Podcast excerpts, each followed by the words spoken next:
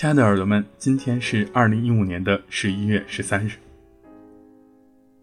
赖特讲文学以言人，建筑以示人。赖特十分爱读书的，但是他对现代小说和流行作家的作品几乎不感兴趣，反而对杂志、报纸和名家作品是爱不释手，特别是文学，在他的生活中占有着重要的地位。关于选书。他讲，无论是根据自己的爱好所选的书，还是偶然读到的书，其实都是按照自己本身的生活方式和思考方式，不由自主地进行选择的。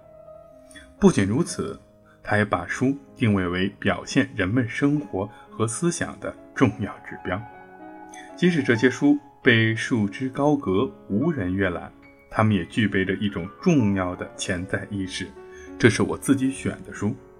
正如这句话的后半句“建筑以示人”所讲的那样，建筑体现了设计师的人性。